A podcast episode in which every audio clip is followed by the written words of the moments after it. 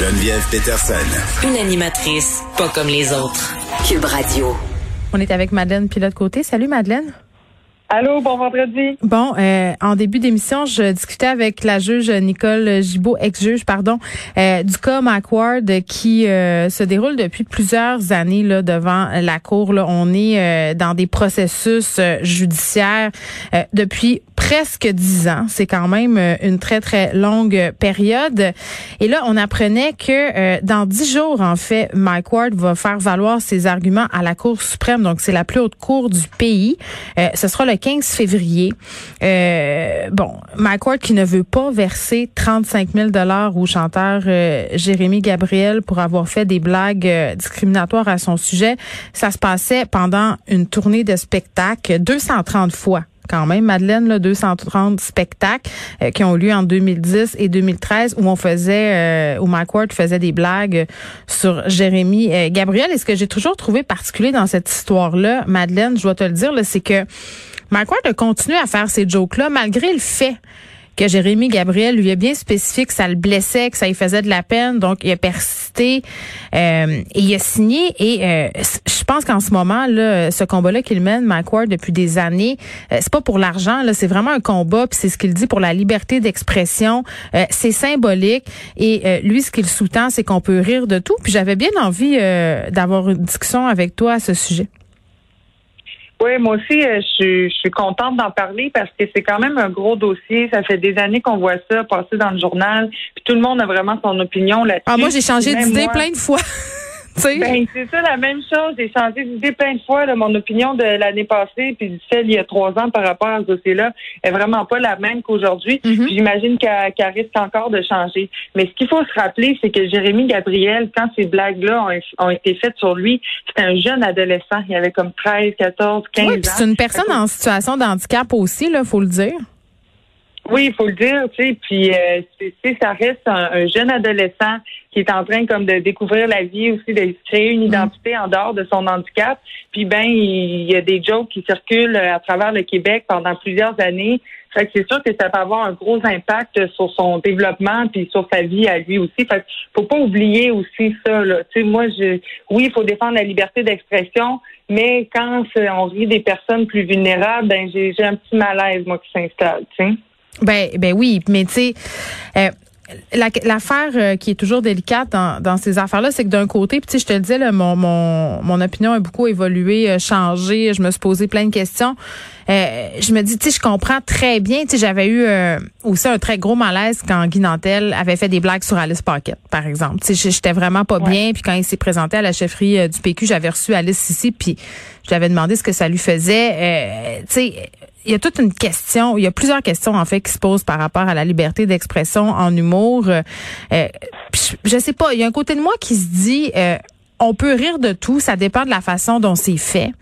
Tu sais, puis ces gens-là, ils invoquent toujours le fantôme d'Yvon Deschamps hein, pour se justifier. Là, euh, Yvon Deschamps le faisait. Yvon Deschamps riait euh, des personnes racisées, riait des gens sur l'aide sociale, riait toutes sortes d'affaires, riait tout et ça passait très bien. Euh, est-ce que c'est parce que c'était une autre époque aussi? Je le sais pas. Si par exemple Jean-Marc Parent faisait ses jokes euh, de personnes avec la paralysie cérébrale aujourd'hui, est-ce que ça passerait aussi bien? Il y a toutes sortes de questions qui se posent, puis je, suis pas sûre que j'ai les réponses parce que c'est toujours le risque, Madeleine, de, puis je vais dire le gros mot censure, là, mais c'est qui qui décide ce qui est acceptable ou pas, à partir de quel moment, dans quel contexte? Les balises sont vraiment difficiles à déterminer c'est tellement des grosses questions, puis il n'y en a pas de guide qui nous dit qu'est-ce qu'on a le droit de dire, qu'est-ce qu'on n'a pas le droit de dire. Il faut vraiment utiliser notre intelligence. Mm. Comme tu disais avec euh, l'exemple d'Yvon Deschamps, ben oui, c'était une autre époque. Puis Yvon Deschamps, je pense qu'il faisait très intelligemment. On peut vraiment y donner ça. Puis Jean-Marc Parent aussi, je pense aussi qu'il faisait bien ben intelligemment. oui, c'était intelligent, mais si on allait le réécouter aujourd'hui, je suis pas sûre qu'on trouverait ça aussi drôle. Je suis pas sûre. Peut-être, peut-être parce qu'en 2021, les choses ont vraiment changé. On est de plus en plus conscientisés. C'est des propos grossophobes, non merci, racistes non plus, homophobes, transphobes, j'en parle. Mais est-ce qu'on va trop loin? Moi, c'est ça ma question. Parce que, tu sais, l'autre fois, je revoyais des vieux sketchs d'RBO. Euh, puis je trouvais ça très drôle. Je trouvais ça hilarant, mais il y avait une petite voix au fond de moi qui disait, eh là là, que ça passerait plus aujourd'hui. Ben, je pense pas qu'on va trop loin parce que si on veut que la société change puis qu'on veut qu'elle soit plus inclusive, ben il faut y botter le derrière. Puis ça nous brime peut-être un peu, mais à donné, il faut vraiment changer les choses. OK, mais attends, attends, je te pose la question. Je te pose la question. Si on pouvait rire à l'époque, par exemple, des personnes atteintes de la paralysie cérébrale euh, ou euh, de plein d'affaires qui étaient les tabous de l'époque. Tu comprends ce que je veux dire? Tu sais, les sujets tendus mm-hmm. à l'époque, là, c'était ça. Euh, pourquoi aujourd'hui on peut pas rire des sujets tendus de notre époque? C'est un, c'est à ça que ça sert l'humour un peu à désamorcer tout ça. T'es pas d'accord? Oui, je pense que ça sert à ça. Puis je pense qu'on on peut vraiment de traiter de tous les sujets. En humour, le plus important, Geneviève, c'est l'angle, l'angle de traitement d'un sujet. C'est ça qui va faire que c'est drôle, puis c'est ça qui va faire aussi euh, qu'on peut parler de n'importe quoi sans nécessairement brimer des gens, brimer des, euh, des populations ou des personnes vulnérables. Fait que c'est mm. tout réside dans l'angle. Fait que oui, on peut parler de n'importe quoi. Je pense qu'on peut s'attaquer à des sujets vraiment sensibles. Je pense qu'on peut parler de, de grossophobie. On peut parler d'homophobie. On peut parler de ci, on peut parler de ça. On peut pas tenir mm. des propos qui sont gros. Oui, puis ça dépend de l'intention. C'est ça, parce qu'à un moment donné, c'est juste gratuit. Là, je pense en entre autres, une fois, Guillaume Wagner avait fait une joke sur les jambes de Marie-Hélène Sibert. Puis, grosso modo, ce que ça voulait dire, c'est qu'elle était bien laide, cette fille-là. Euh, il n'y avait pas vraiment de propos. sais, à un moment donné, il faut se questionner aussi, je pense. Puis je sais pas, euh, tu es allé à l'école de l'humour, tu sauras me le dire, mais j'imagine que euh, on doit aborder cette question-là, la question du propos, parce qu'il y a une différence entre faire de l'humour trash, vouloir choquer pour vouloir choquer, puis aborder des thèmes très sensibles, jouer sur la ligne, un peu comme le faisait Yvon Deschamps, pour avoir un propos qui a une portée sociale. Oui, c'est des discussions qu'on a eues beaucoup à l'école de l'humour, puis je pense qu'ils ont de plus en plus aussi dans les cours. C'est vraiment euh, des, discussions qu'on a, on en parle beaucoup, puis c'est vraiment important d'en parler. Mais ce qui se passe quand on crée entre humoristes, puis dans des bulles comme à l'école nationale de l'humour, qu'on présente des numéros chaque vendredi devant la même gang d'humoristes, c'est qu'on devient comme on devient comme saturé d'humour. Fait qu'il y a deux choses qui font rire les humoristes, qui font rire entre humoristes là. C'est ça l'humour, c'est ça l'humour vraiment trash où on va vraiment loin, ou l'humour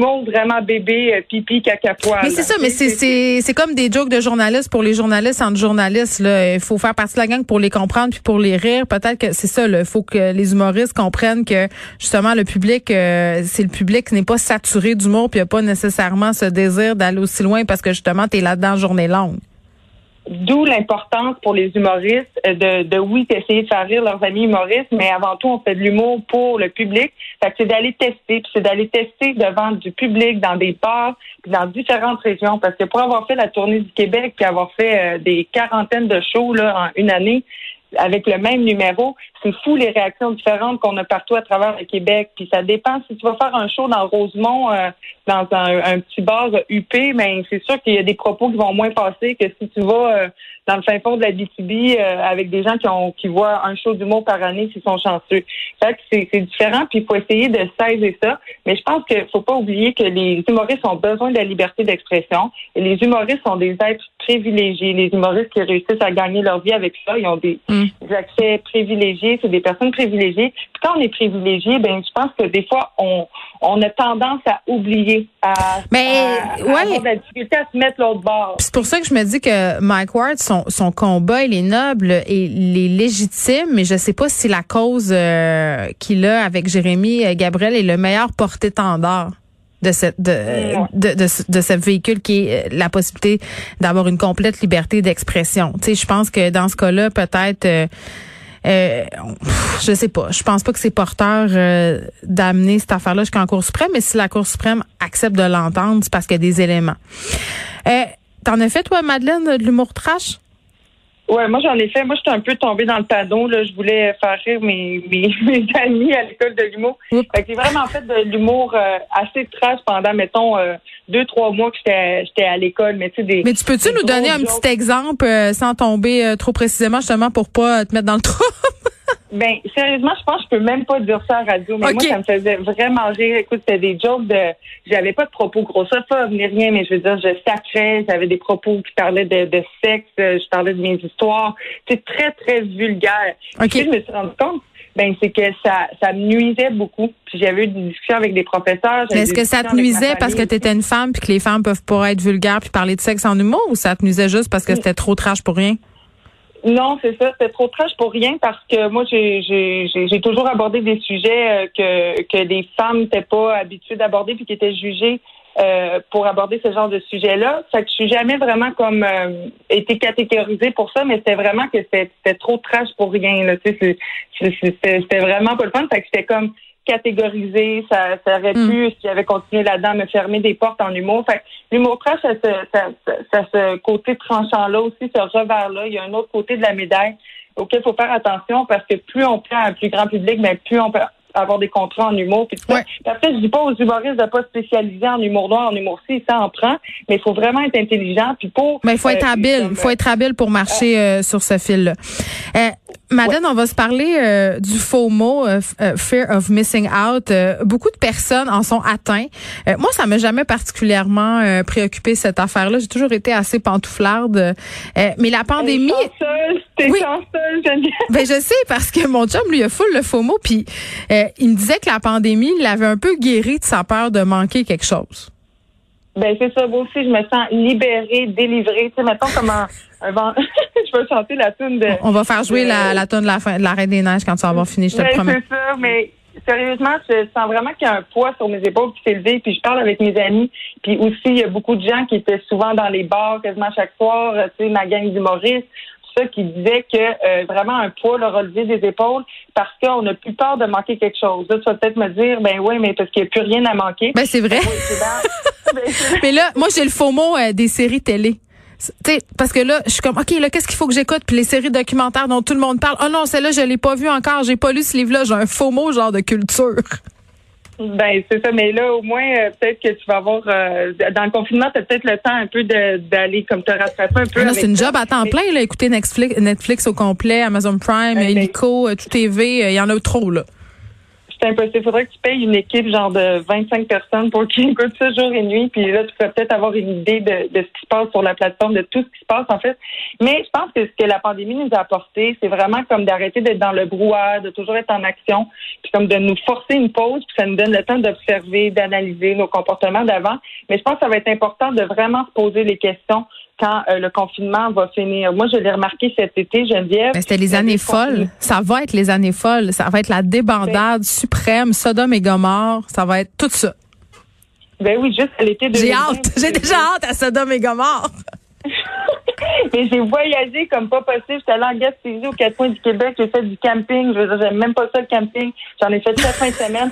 J'ai comme essayé de reprendre un peu comme toutes les, les activités que j'avais manquées, mais malheureusement, c'était peut-être too much. Là. Fait que je vais essayer de me calmer un peu cet été et de me poser les bonnes questions. Mais je pense qu'il va falloir en profiter parce que on, l'a vécu une fois. Là, on le sait. Euh, bon, euh, les chances sont quand même assez élevées que le variant s'amène jusqu'ici puis que ça nous crée des problèmes.